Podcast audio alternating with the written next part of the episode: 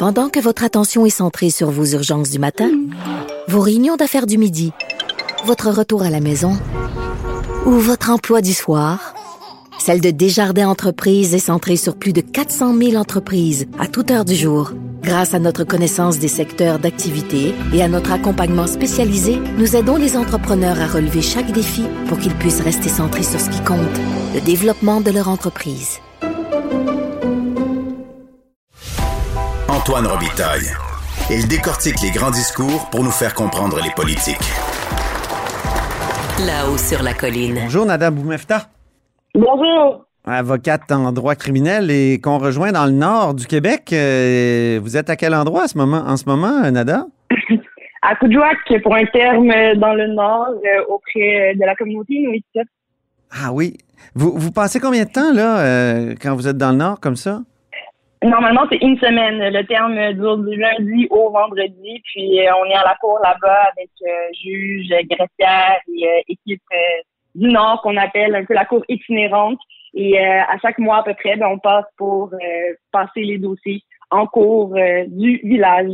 Quel genre de dossier là vous, de tout, plaidez? Vraiment de il y a de tout, mais plus spécifiquement là en DPJ protection de la jeunesse, j'ai la chance de pouvoir présenter des enfants et des parents des communautés autochtones. Puis on, on plaide, on représente leurs intérêts devant la cour euh, dans le Nord euh, pendant une semaine. Il y a également des causes criminelles qui peuvent se tenir comme ça à la cour itinérante. Mais euh, les semaines où moi je monte, c'est vraiment en protection de la jeunesse. J'ai une question un peu curieuse. Est-ce que vous, vous voyagez tout le monde ensemble, tout le monde de la cour, quand, quand on dit que c'est une cour itinérante? Mm-hmm. en fait, il y a deux équipes. Là. Certaines viennent d'Amos, d'autres viennent de Montréal, mais certains juges voyagent avec nous. Oui, on peut se retrouver dans le même ah petit avion pour voyager dans le Nord. Et euh, parfois, oui, on peut se retrouver euh, à, à, deux, trois sièges euh, du juge qui sera avec nous, mais on garde souvent le tout professionnel, évidemment, et avec respect. Ça doit être interdit. Ça doit être interdit oui, ben, de discuter des causes, hein? Absolument, et même c'est à tel point interdit que même nos clients eux-mêmes ne peuvent pas en parler, par exemple, sur les réseaux sociaux ou les choses comme ça, euh, à défaut euh, pouvoir avoir des conséquences devant la cour. Donc non, on n'en parle pas, même entre nous quand on est dans un avion entouré d'autres personnes. La confidentialité est très importante. C'est très particulier comme situation pour euh, une avocate, j'imagine. Ça arrive pas à, tous les, avocats là, de, se promener. Non, pas du tout. C'est pas du tout. C'est une expérience qui est assez particulière, effectivement, et surtout quand on, on voyage là-bas euh, physiquement, qu'on est euh, à la coopérative ou le, le, centre d'hébergement finalement qui est au village, et oui, qu'on partage finalement euh, les lieux avec d'autres collègues en défense ou euh, parfois même euh, effectivement même la cour, le juge, mais comme je disais, si on va là-bas pour vraiment faire notre travail, évidemment. Donc, on est pas mal concentré du matin au soir là-dessus. Et parfois, on peut même finir la cour très, très tard, à des heures passées, disons, l'heure du souper. mais on, on lâche pas, on le fait. Puis c'est toujours, évidemment, en ayant en tête que ces enfants-là ben, ont droit d'être de savoir qu'est-ce qu'on fait d'eux, où est-ce qu'ils vont et comment est-ce que leur développement peut euh, être assuré et que ce ne soit pas pour des raisons de délai de cours que, ce soit allongé, par exemple. Alors, c'est pourquoi quand on commence, on termine et on essaie de couvrir l'entièreté finalement des dossiers. Je m'excuse, j'avais pas prévu, j'avais pas prévenu que, je parlerais de ça, mais ça m'intéresse. c'est intéressant, euh, oui, c'est ben oui, c'est fascinant. Nada, dites-moi, est-ce que la COVID a dû nuire infiniment à cette, ce tribunal itinérant-là? Oui, beaucoup. Tu sais déjà que c'est ponctuel, on peut le dire comme ça. C'est euh, quelques quelques semaines par mois où on y va.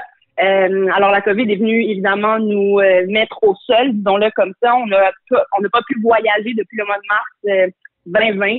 Euh, et là, les voyages reprennent petit à petit. Maintenant qu'on sait que les nations auraient reçu leur deuxième dose, moi j'attends toujours ma deuxième. Une fois que je l'aurai reçue, là, je vais reprendre 100%, disons, le service.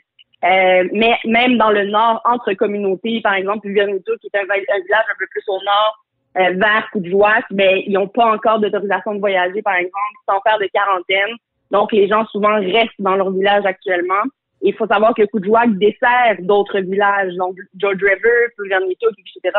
Souvent, vont, des gens vont descendre euh, à Coudjouac et leurs dossiers sont traités dans ce district-là judiciaire en utilisant notre jargon à nous. Donc, c'est sûr que la COVID euh, a été un énorme défi au niveau du contact avec nos clients en raison de la mauvaise connexion Internet aussi qu'il y a dans le Nord, là, faut ah le dire, faut le mentionner.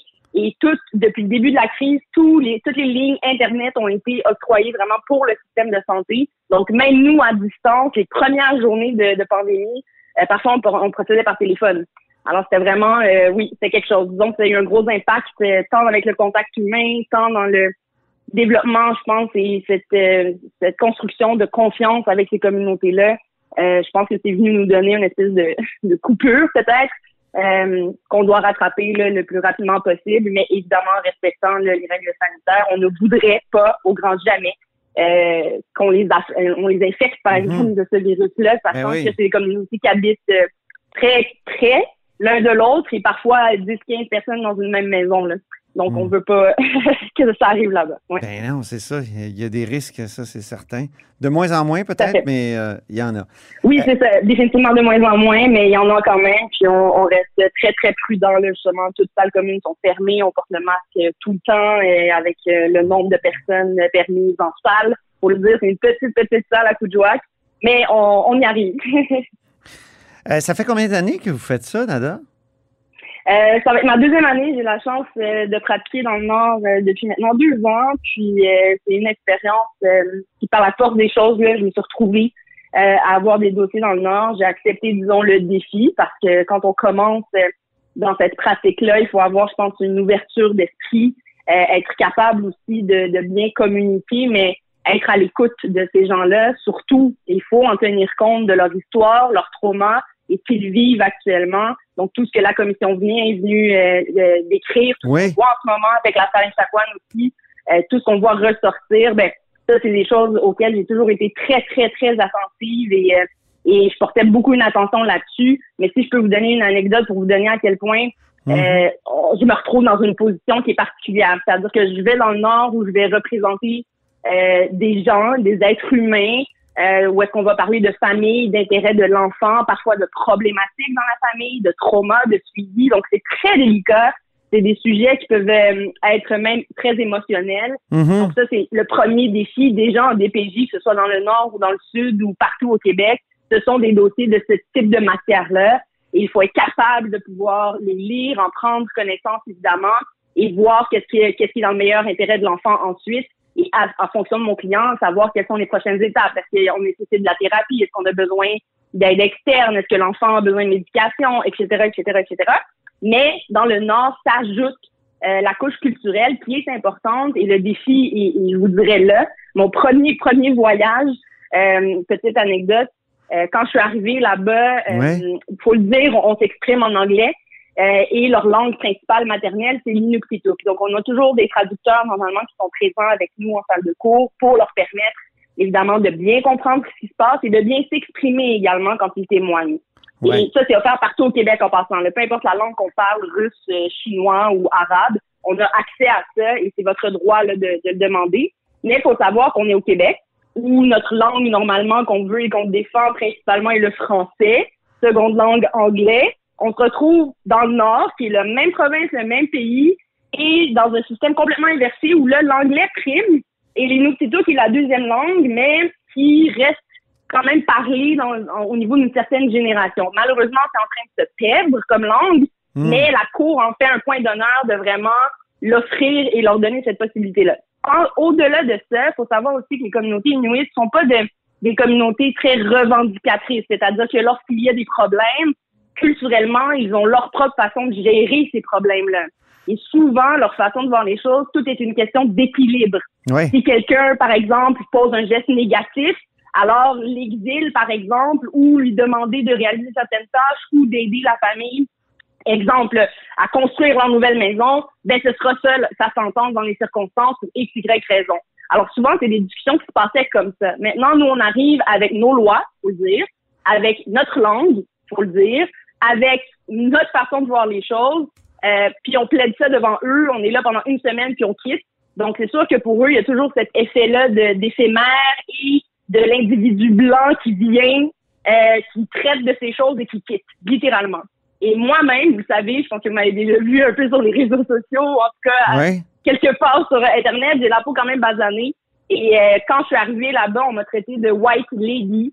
Et on m'a demandé de retourner où j'étais ah, parce qu'on était des voleurs d'enfants. Alors ça m'a tellement choquée euh, euh, vraiment, que j'en ai eu une discussion avec euh, ma collègue qui était là, qui avait plus d'expérience que moi. J'ai pris le temps de, de parler avec la, la personne qui m'avait dit ça, euh, parce que je, voulais l'entendre, la, la, comprendre ce qu'elle voulait dire par là, mais je voulais aussi qu'elle comprenne notre travail, notre rôle. Mon but en venant ici, ce n'est pas de vous enlever vos enfants, mais malheureusement, et on l'a vu d'ailleurs dans les derniers derniers rapports qui ont été faits, euh, par rapport aux communautés autochtones, là, euh, en lien avec les, les, ben euh, les centres d'aide, les Autochtones ont peur, même à la naissance de leur enfant, de se le faire enlever. C'est fou. Encore maintenant. On en est là, encore maintenant, puis ça, c'est quand même un fardeau. Puis c'est fou, là. Tu te dis, t'es enceinte, peu importe tes conditions, tes circonstances, euh, tu veux dire, tu as le droit d'être maman, et on est là pour t'offrir le meilleur environnement pour toi et ton enfant. Donc, la DPJ peut entrer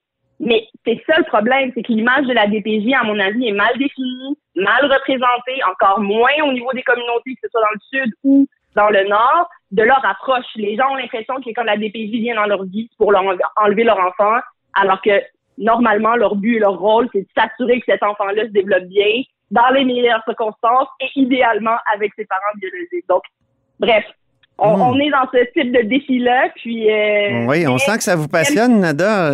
ah, mais il faut, il faut, parce qu'il faut qu'il y ait des gens qui soient capables d'être assez ouverts ou d'être à l'écoute, mais aussi capables d'exprimer les choses pour eux et surtout de poser les bonnes questions. Par exemple, quand j'ai des jeunes, euh, je représente des jeunes Inuits, souvent très gênés, ne vont pas parler fort, euh, je vais poser des questions, ce sera des réponses très courtes.